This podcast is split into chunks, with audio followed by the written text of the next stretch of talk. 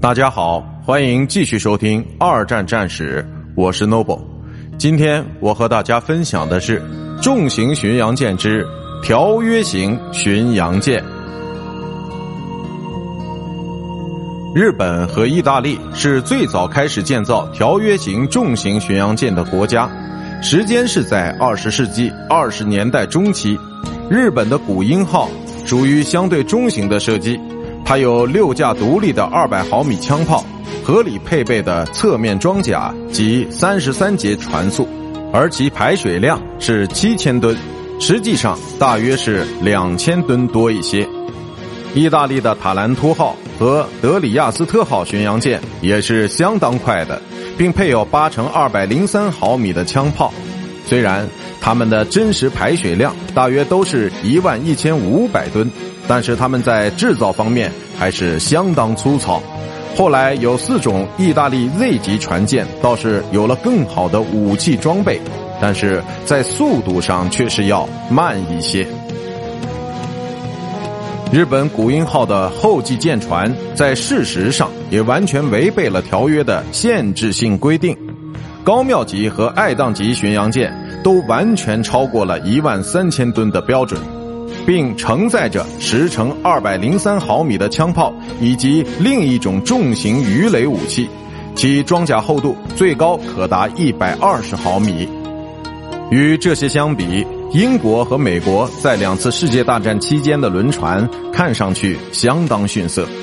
英国也建造了一系列类似的战舰，主要集中在所谓的郡级战舰上，它们都承载着八乘二百零三毫米枪炮。在排水量上非常接近一万吨，它们还有着很好的射程和海上防卫质量，但在火力上尚显薄弱，并有着过高的侧影轮廓，这使其在实战中相当不堪一击。二十世纪三十年代早期，英国也建造了两种配有二百零三毫米口径枪炮的小型战舰，即埃克塞特号与约克号。但是与其他多数海军国家一样，也没有在战争期间建造出超过八英寸口径标准的重型巡洋舰。德国则在一系列不同的限制性规定中运作，但必须遵守凡尔赛合约。二十世纪二十年代下半叶，德国获准可以对旧有的海岸防卫舰船进行更换，而这些旧战舰是在凡尔赛合约的允许下配备的。替换的舰船就是 P.S 舰，也就是装甲舰，其在不久之后被英国广播评论员称为“袖珍战列舰”，